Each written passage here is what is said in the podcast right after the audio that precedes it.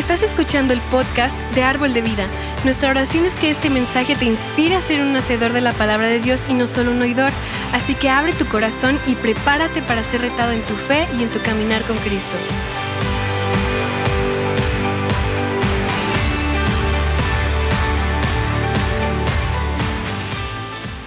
¿Cuántos saben que Dios es un Dios bueno? Que es un Dios que nos ama. Amén. Amén. ¿Sabes qué decirte? Quiero decirte que Dios cumple sueños. Dios ve tu corazón y Dios se place en lo que hay en tu corazón para Él. Quiero decirte que el día de hoy que yo esté aquí compartiendo la palabra del día de hoy era uno de mis sueños, uno de mis anhelos y Dios cumple los anhelos de tu corazón. Yo estoy contento y agradecido con Dios. Pero bueno, cuando me pidieron predicar el día de hoy, estuve pensando en qué hablar. Y sabes que tengo unos meses ya con una palabra en mi corazón y en mi mente, ya estaba dando vuelta y de repente pienso en ella y Dios me ha ido revelando ciertas cosas para mi vida y quiero compartirlas contigo el día de hoy pensando cómo iba a llamarle a esta plática que vamos a tener el día de hoy. Me vino a mi corazón el nombre hasta que el mundo oiga, hasta que el mundo oiga. Y quiero que tú y yo caminemos en este día por lo que Dios tiene para ti y para mí. ¿Verdad? Y sabes que el día de hoy tal vez se pisen algunos callos, a mí ya, ya me tocó, entonces te toca a ti, no, ¿cierto? Pero quiero que platiquemos hoy en amor. Quiero que el día de hoy sea retado, motivado y llevado a un nuevo entendimiento de lo que es ser un seguidor de Cristo, de lo que es estar en las filas del ejército que las que estamos en el reino de Dios. ¿Y qué es seguir a nuestro capitán, a nuestro general, a nuestro Señor? Pero bueno, ¿qué te parece si encomendamos este tiempo a Dios? Cierra tus ojos, por favor. Vamos a orar. Bendito Padre Celestial, Dios, en esta tarde, Señor Dios, tomamos control y autoridad, Señor, en tu nombre, Señor, de este tiempo, de esta atmósfera, de este lugar, Señor. Padre, yo te pido en el nombre, sobre todo nombre, Señor, Dios, que todo espíritu contrario al tuyo, Señor Dios, calle y se vaya, Señor. Padre, que toda distracción, Señor Dios, sea echada fuera en el nombre de Jesús, Señor. Padre Santo, y que tú, Espíritu Dios, empieces a pasearte, Señor, por este lugar, con la gente que nos está viendo, Señor, y tú, Señor, Padre, hagas tu obra, Señor. Abras corazones, mentes, Señor, para que recibamos lo que tú tienes para nosotros el día de hoy, Señor. Declaramos tu reino en este lugar, tu reino en nuestras vidas, en el nombre de tu Hijo Jesús. Amén. Amén, amén. Gracias.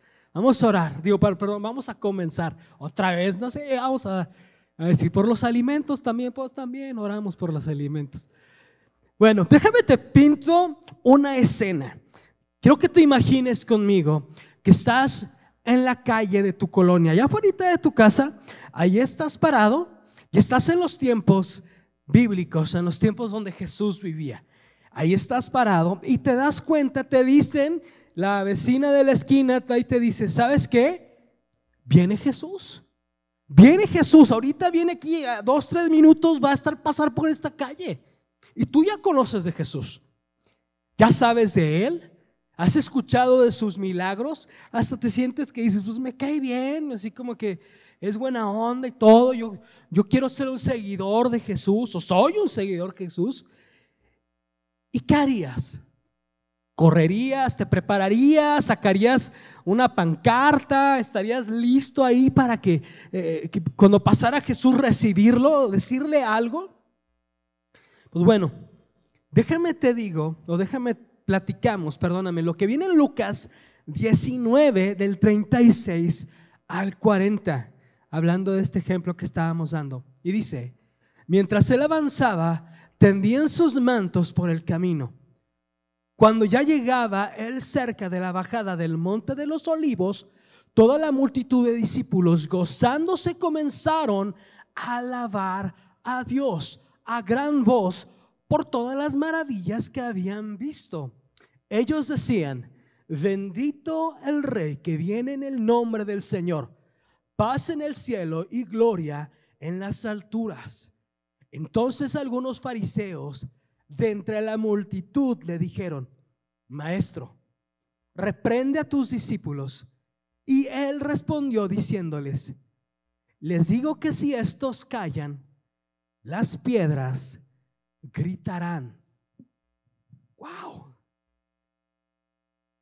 Ese versículo me impacta. Ese versículo me impacta de sobremanera. Porque a ti y a mí nos está diciendo, si tú y yo callamos, si tú y yo no alabamos al Señor, ¿qué dice ahí? Las piedras lo gritarán. Las piedras lo gritarán. De una forma u otra, entendamos, se le dará gloria a nuestro Señor. Si tú no lo harás, si tú prefieres hacerle caso a la multitud, prefieres hacerle caso al mundo y callar, las piedras lo harán. La naturaleza lo habrá. La misma obra de Dios le dará honra y gloria a Él. Wow. ¿Sabes qué? Te vuelvo a preguntar, ¿qué harías tú? ¿Qué harías tú si te dicen, calla? No hables de tu cristianismo. No hables de tu fe. Es incómodo, nos incomodas. ¿Qué harías? O, déjamelo, te lo pongo de esta forma. ¿Qué has hecho? ¿Qué has hecho? Desgraciadamente, muchos de los que profesamos, y lo digo por mí primero, muchas veces los que profesamos a Jesús, callamos. Callamos porque es más fácil ser llevado por la corriente. Callamos porque no quieres incomodar a la gente. Callamos porque no queremos que nos vean distinto en donde trabajamos. Callamos. Y de forma egoísta nos quedamos con el mensaje del Evangelio. Nos quedamos nosotros nada más con esas buenas nuevas que tú ya recibiste y que ha cambiado y transformado tu vida. ¿Sabes qué? El mundo necesita que el pueblo de Dios hable lo que los demás no hablarán y haga lo que los demás no harán. Tú y yo somos llamados a ser contracultura. Desgraciadamente, muchas veces caemos en la rutina de las cosas. ¿Sabes qué? Yo he estado ahí. Yo he sufrido eso. Mis piernas han temblado. He titubeado. Como padre de familia, yo sé lo que es salir de aquí y de repente te enfrentas con un recibo y te hace dudar. Tiemblas en tu fe. Pero a eso estamos llamados tú y yo. No me malentiendas, este mensaje de veras lo hago con amor. Pero quiero que tú y yo despertemos. Quiero que tú y yo seamos entendidos de los tiempos en los que tú y yo estamos viviendo el día de hoy. Y que la mano de Dios te des cuenta que se está moviendo sobre la tierra. Seguramente has escuchado de la Universidad de Ausbury en Kentucky. Tienen desde el lunes de la semana pasada en servicio de adoración y no paran. Dios se está moviendo sobre la tierra. Ya hay gente desde Hawái, de París, de otros países, de otras naciones que están llegando a la Universidad de Ausbury para estar en ese avivamiento, para estar en el mover que Dios está haciendo ahí. Y si tú y yo no somos entendidos de los tiempos, una oportunidad muy grande se nos puede ir. Así que el día de hoy quiero compartir contigo unas historias de gente común y corriente como tú y como yo, que decidieron dar el todo por el todo, que decidieron creerle a Dios, tomar su compromiso, seguir la visión de la cruz, creerle a Dios, no creerle al mundo, costara lo que les costara. Hmm. hombres y mujeres que con su testimonio, con sus vidas, claman, declaran y gritan, mientras yo esté aquí, las piedras no hablarán. Mientras yo, Santiago, mientras tú, mientras árbol, mientras esta iglesia y esta comunidad y esta ciudad llena de cristianos estemos aquí, las piedras no hablarán, porque nosotros gritaremos de su alabanza. Nosotros levantaremos su nombre y nosotros predicaremos su evangelio.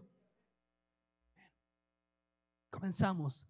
Sadrach, Mesach y Abednego. Todo mundo conocemos esa historia. Pues vamos a verlo otra vez, ni modo. Sabes que estos eran tres creyentes, tres judíos que vivían en Babilonia. Y no nada más vivían en Babilonia, tenían posiciones de autoridad, eran administradores, eran administradores. Y todo el mundo conocemos la historia. Si no la recuerdas, el rey, voy a leerlo una vez, siempre batallo en leer este nombre, discúlpenme, el rey Nabucodonosor. A mí de repente me suena como el rey Mucosolván, pero bueno, ese soy yo, porque de repente no me acuerdo cómo, no sé pronunciarlo, pero el rey levanta una estatua, ¿verdad? El rey levanta una estatua y su, y su ley ahora dice que cuando suenen los instrumentos de cualquier tipo, te debes de arrodillar y rendirle culto a esta estatua que él levantó. Como siempre, en casi todas las historias hay alguien que ve que lo que están haciendo los cristianos y Sadrach, Mesach y Abednego no estaban inclinándose, no estaban adorando esta estatua, ¿verdad? Y van los chismosos, seguramente le iban al América o al Cruz Azul, te perdonamos si le vas a uno de esos equipos, no te preocupes, no es cierto. Este sí te perdonamos, pero estoy jugando. Yo ni le voy a ningún equipo, yo nada más por echar bullying como los demás. Perdón. ¿Sabes qué? van y le dicen al rey, estos cuates no se están arrodillando, estos cuates no están haciendo lo que tú dijiste que hicieran. Y el rey se enoja, se enfurece y los manda a hablar. Y los traen delante del rey. Y el rey creo que es una de las amenazas más fuertes que yo he escuchado en mi vida. Estás hablando que la persona que es considerada Dios sobre la tierra, por muchos, te habla, te da una orden y luego te amenaza. A mí, yo no sé qué haría, yo no sé qué haría, pero lo vemos en Daniel 3:15. Y les dice el rey, les daré una oportunidad más de inclinarse y rendir culto a la estatua que he hecho cuando oigan el sonido de los instrumentos musicales. Sin embargo, si se niegan, serán inmediatamente arrojados al horno ardiente y entonces que Dios podrá rescatarlos de mi poder. Wow. ¿Qué harías tú? Tal vez no tenemos o no estamos rodeados de las mismas cosas y es difícil ponernos en el lugar que tenían ellos. Pero imagínate por un momento. La persona que es considerada el Dios sobre la tierra por muchos te está amenazando. ¿Qué haces? seguramente muchos doblaríamos la mano. Claro que sí, rey. Rey Mucusolván, yo hago caso. No, cierto. Yo hago caso. Y, qué difícil, ¿no? Y ahora sí, como diría el pastor Richard, ay, ay, valente hijo, te hablan. Con todo cariño y respeto al, pastor Richard, lo queremos mucho. Pero qué difícil. ¿Y qué le contestan estos tres jóvenes? Daniel 3, del 16 al 18. Sadrach, Mesach y Abednego contestaron, oh rey, ahí dice otro, no lo puedo leer, oh rey, no necesitamos defendernos delante de usted. Si nos arrojan al horno ardiente, al Dios al que servimos es capaz de salvarnos. Él nos rescatará de su poder, majestad.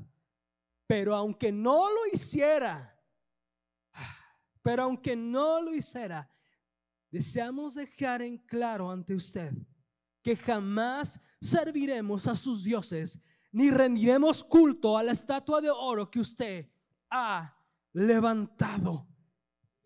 Amén. ¡Wow! ¡Qué celo por Dios! ¡Qué celo por Dios! Yo quiero eso en mi vida. Mira, de ser enfrentado con una muerte tan horrible como ser quemado. Y decirle al Dios, que, al rey, perdón, no lo voy a hacer. Y aún así, si mi Dios no lo hiciera, no voy a rendirme, no voy a claudicar no voy a hacer lo que tú quieres que, haga, porque hay un solo Dios. Un solo Dios, y es el Dios al que yo sirvo, y Él me puede librar. Amén. Amén. Y sabemos el resto de la historia. Los lanzan al horno, ¿verdad? Y de repente había tres, y de repente ven cuatro. Muchos teólogos dicen, dicen y piensan que era Jesús ahí con ellos. ¿Y qué pasó después? Dios fue reconocido en toda Babilonia. Dios fue reconocido como el único Dios. Imagínate cuánta gente fue salva, cuánta gente fue alcanzada por la decisión que tomaron estos tres jóvenes. Te leo el siguiente versículo, Salmo 139, 10. Dice, aún ahí me guiará tu mano y me sostendrá tu fuerza. Este es un versículo donde David está siendo perseguido, donde está en un lugar terrible en su vida en ese momento. Está siendo amenazado de muerte, lo están buscando, lo quieren matar. Y aún él pudo reconocer, aquí donde estoy, en este lugar, en esta situación, tú estás conmigo, Dios. Tú me sostendrás. Y el día de hoy te quiero decir a ti, no importa en el lugar donde estés, no importa si estás siendo amenazado, no importa lo que esté sucediendo en tu vida, ahí en el lugar más oscuro donde te encuentres, Dios está ahí, su espíritu está ahí y su mano te sostendrá. Lo declaro sobre tu vida, créelo, créelo en el nombre de Jesús. Amén. Señor, la gloria y la honra para ti, Padre. Quiero platicarte ahora sobre Esther. A mí me encanta esta historia. Sabes que desde que comenzó la pandemia, y recuerdo bien el día y recuerdo bien lo que estaba haciendo.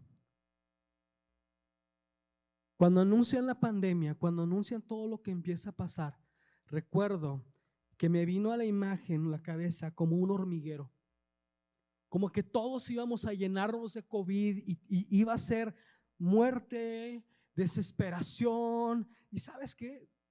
Pasó mucho de eso. Pero de repente Dios me pone la historia de Esther. Y me tocó un poquito, me costó un poquito comprenderlo, porque decía, bueno, ¿qué tiene que ver Esther con COVID? No, no, no entendía yo. Pero ahorita te explico. Déjame te platico un poquito de Esther. ¿verdad? Esther fue una mujer, una judía, que vivió en el reino del rey Asuero en Persia. Quedó huérfana desde muy pequeña y su primo mayor Mardoqueo ayudó a criarla. Cuando Esther en su tiempo donde ella vivió, una de las formas en el que el rey escogía a su corte, a sus concubinas, a sus reinas, era a través de un, digamos, un concurso de belleza. Agarran a Esther, la convencen que entre y llega al palacio. Es una reina ahora. ¿Verdad? Ahora está, igual que los otros chavos, está en una posición de influencia. Está en una posición donde ella pudiera vivir su vida ya tranquilamente. Es, una de las reinas. Ahí está con el rey.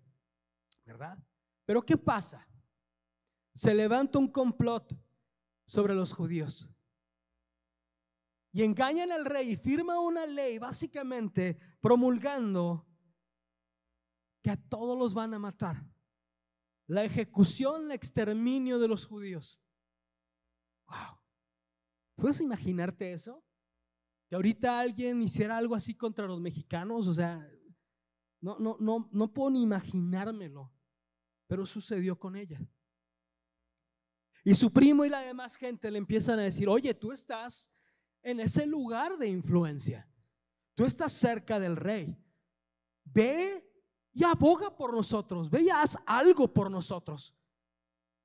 Y obviamente a Esther tiene miedo.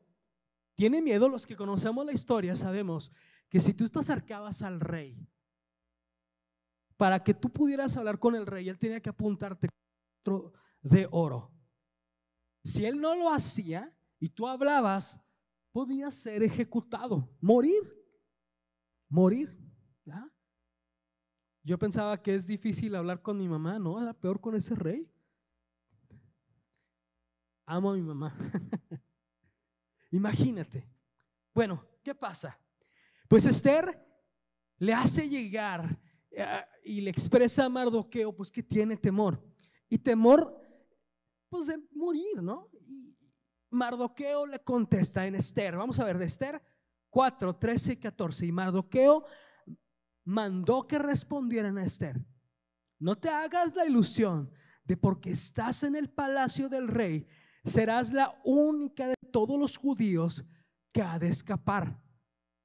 Si te quedas callada en este tiempo, el alivio y la liberación de los judíos surgirá de otro lugar, pero tú y la casa de tu padre perecerán. Y quién sabe si para un tiempo como este hayas llegado al reino. Cuando leí ese versículo me hizo clic. Ya sé por qué me lo revelaste, Señor. ¿Cuántos de aquí hemos perdido amigos, conocidos, familiares, seres queridos en esta pandemia? Todos, todos. Tanta gente que se ha ido, tanta gente que ya no está, pero tú y yo estamos aquí todavía. ¿Por qué? ¿Te has puesto a pensar eso? ¿Por qué? No somos las últimas Coca-Colas en el desierto, ¿no? Dios, ah, amén, sí, una Coca-Cola. Estamos aquí por el favor y la gracia de Dios.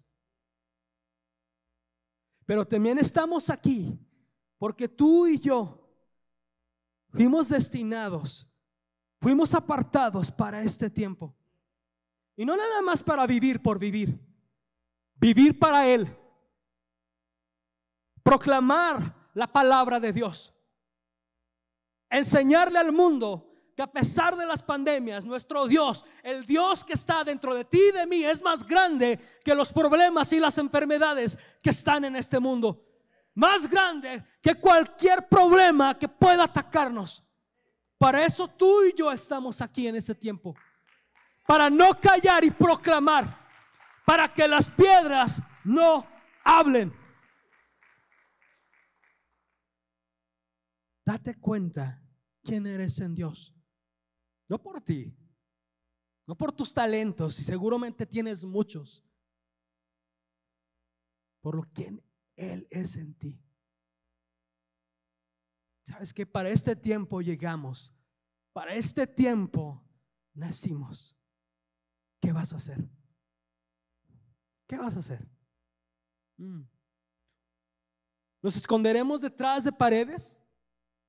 Ignoraremos que nuestro pueblo, nuestra ciudad, gente allá afuera está destinada a pasar una eternidad sin Cristo. Observa a tu alrededor, seguimos aquí, proclamemos que Él vive. ¿Y qué contestó Esther? Lo vemos en Esther 4, 15 y 16 y dice, Esther dijo que respondieran esto a Mardoqueo. Ve y reúne a todos los judíos que se hallan en Susa y ayunen por mí, no coman ni beban en tres días, ni de noche ni de día. Yo también ayuna, ayunaré con mis damas e iré al rey, aunque no sea conforme a la ley y si perezco, que perezca. Todo por el todo. Todo por comprometerse con la causa de Dios. Wow. Qué valentía de esta señorita. Qué valentía de poner su vida por el pueblo de Dios. Pudiendo haberse quedado callada, pudiendo habérsela jugado y a lo mejor se hubiera librado ella de lo que venía, pero decidió dar todo por el todo, comprometerse con la visión de Dios para su pueblo.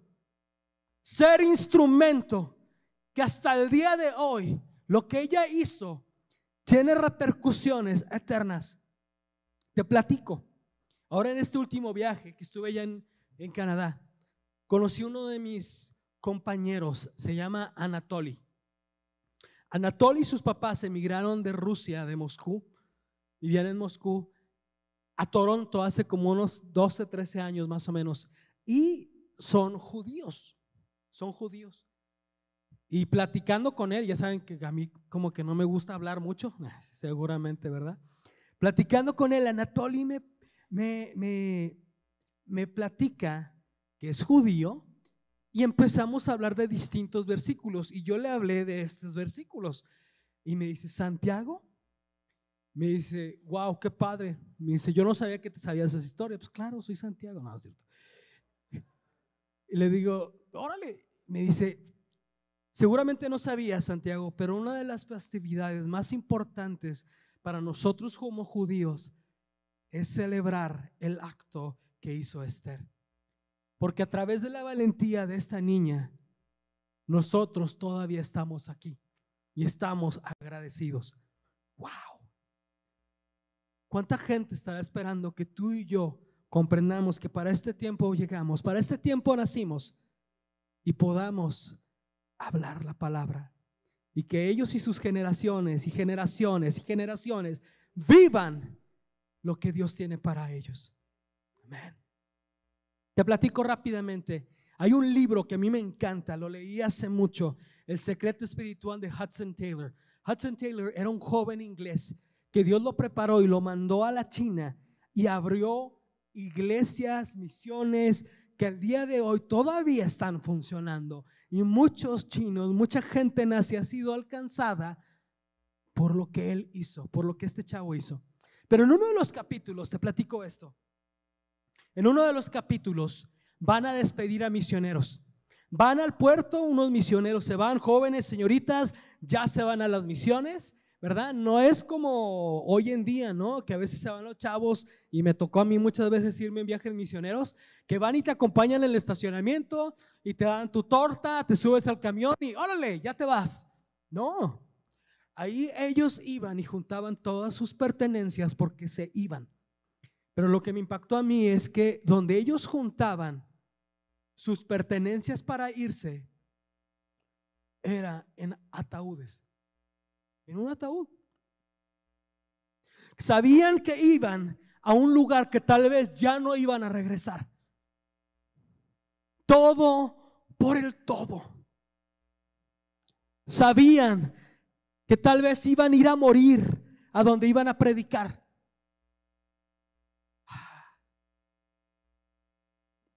A mí me hace falta tener ese tipo de compromiso. No sé a ti, pero a mí me hace falta. A mí me hace falta. Mm.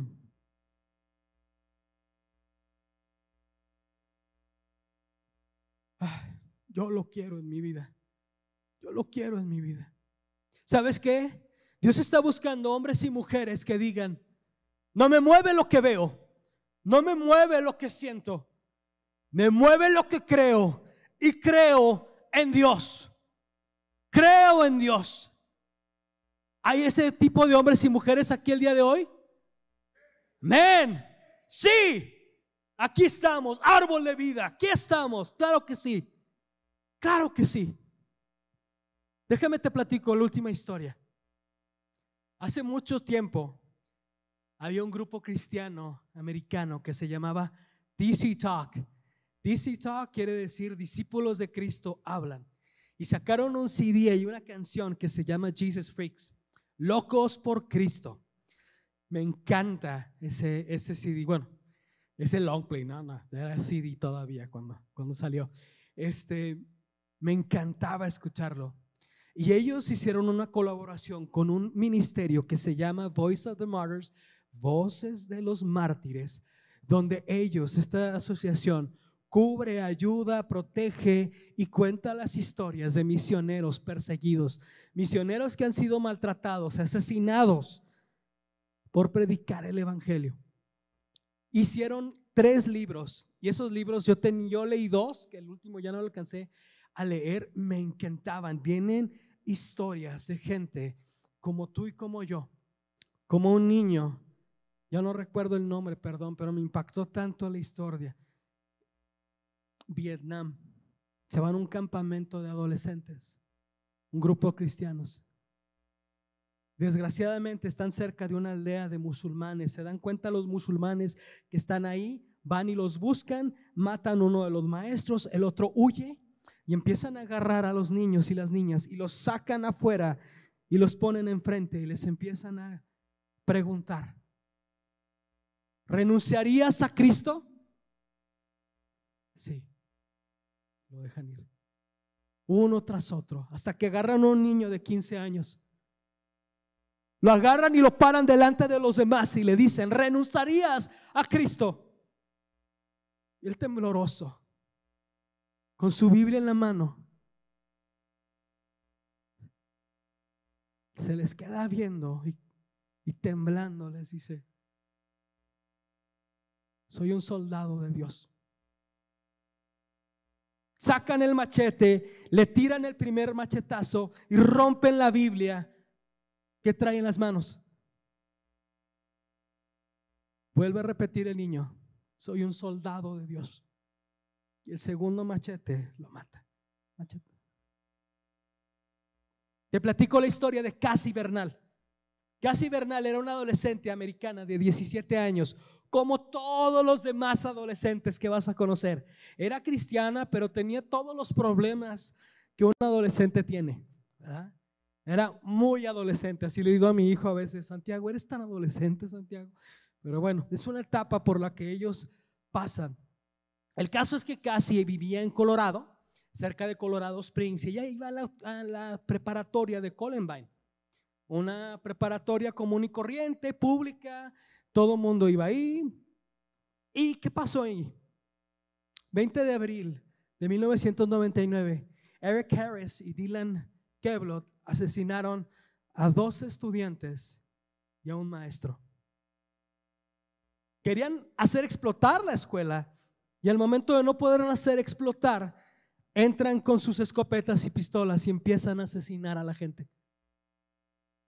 Casi como todos los demás, corrió corrió a esconderse, corrió con una de sus amigas y llegaron a la biblioteca. Imagínate, escuchas los disparos. Si te has escuchado una vez o te ha tocado una vez escuchar disparos, sabes lo impactante que puede ser. El simplemente el como están retumbando, ¿no? Eh, salta tu pecho, es algo que no olvidas. Y estás escuchando los disparos. Y estás escuchando que se están acercando. Imagínate, y estás escondido debajo de una mesa y entra uno de estos muchachos y ve a Casi y a su amiga y se acerca a la mesa y le pega dos veces a la mesa.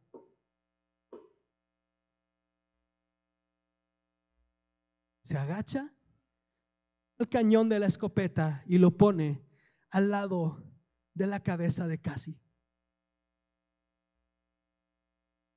Ahí lo pone. Y le hace esta pregunta casi.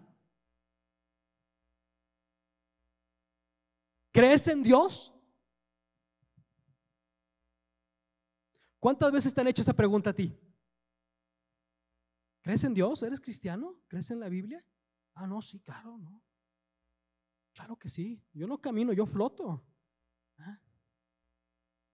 Y le preguntan acá si crees en Dios. Casi guarda silencio. Es una pregunta de vida o de muerte. Y contesta casi, sí, sí creo. Y el muchacho le pregunta, ¿por qué? Y antes de que ella contestara, dispara del gatillo, cae casi al suelo. Y estoy seguro que al momento siguiente que casi abrió los ojos, tenía Jesús delante de ella, recibiéndola en el cielo. ¿Por qué dijo que sí casi? ¿Por qué diría a cualquier persona que sí? Lucas 22, 42. Padre, si quieres te pido que quites esta copa de sufrimiento de mí. Sin embargo, quiero que se haga tu voluntad, no la mía. Casi comprendía que el ser un seguidor de Cristo no es que tu voluntad se haga todos los días. No es que se haga lo que tú quieres, es lo que Él quiere. Que sus propósitos, sus estatutos, la voluntad de Dios para tu vida y mi vida sean cumplidas cada día de nuestra vida. ¿Sabes qué? Tal vez nunca te vayas a enfrentar a esa pregunta de muerte. Tal vez si Dios quiera y no, pero que nunca pongan un cañón de pistola en tu cara y te pregunten, ¿crees en Dios? Tal vez nunca sucederá. Y oro y le pido a Dios que guarde tu vida. Pero todos los días tienes una decisión que tomar. Cada día enfrentas la decisión si vivirás o no para Dios y si tu voluntad o la de Él gobernará tu vida. ¿Qué se sucedió? ¿Qué sucedió después de que casi hizo esto? El día de hoy te puedo decir que de esa decisión de esta señorita se levantó una generación de hombres y mujeres en Estados Unidos que fueron impactados por su historia, que fueron motivados, que fueron inspirados, que Dios utilizó la historia de esta niña que dijo que sí creía en Él. Y ahora hay pastores, misioneros, cantantes, iglesias que se fundaron y miles de millones han escuchado de la historia de Casi y cómo ella dijo que sí. Y Dios ha utilizado esta historia para salvar a mucha, mucha gente. No nos equivoquemos familia. Este Evangelio será predicado. Este Evangelio será predicado en todo el mundo. Y cada vez que un hijo o una hija de Dios decidan que las piedras no hablarán, porque mientras sus hijos estén aquí, mientras árbol de vida esté aquí, el Evangelio se predicará. que para nosotros el vivir es Cristo y el morir es ganancia. Que cada día su voluntad sea hecha en nuestras vidas y no la nuestra. A través del evangelizar, de orar, de los grupos de vida, de escuela dominical, de los alcances. Ah, familia, reconozcamos, este es nuestro llamado a la guerra. Que brille la luz de nuestro Señor Jesús en la noche más oscura. Ah, que el mundo oiga que el Señor, que el Señor es el Dios. Levantemos nuestra voz y proclamemos que Él reina. Levantemos el nombre de Dios para que todos escuchen de su amor. Seamos como voces en el desierto.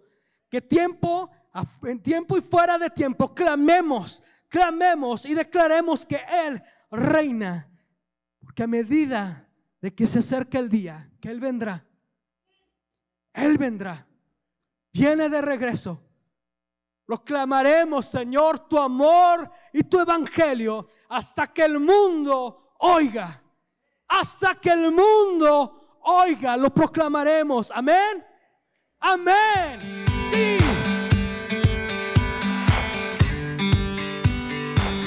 Esperamos que hayas disfrutado de esta palabra. Puedes encontrar más mensajes e información sobre nuestra iglesia en www.arboldevidaleon.com. Queremos invitarte a que nos visites en Boulevard San Juan Bosco 3026, Colonia Cañada del Refugio, o vernos en nuestra página de Facebook Iglesia Árbol de Vida. Una vez más, gracias por escucharnos.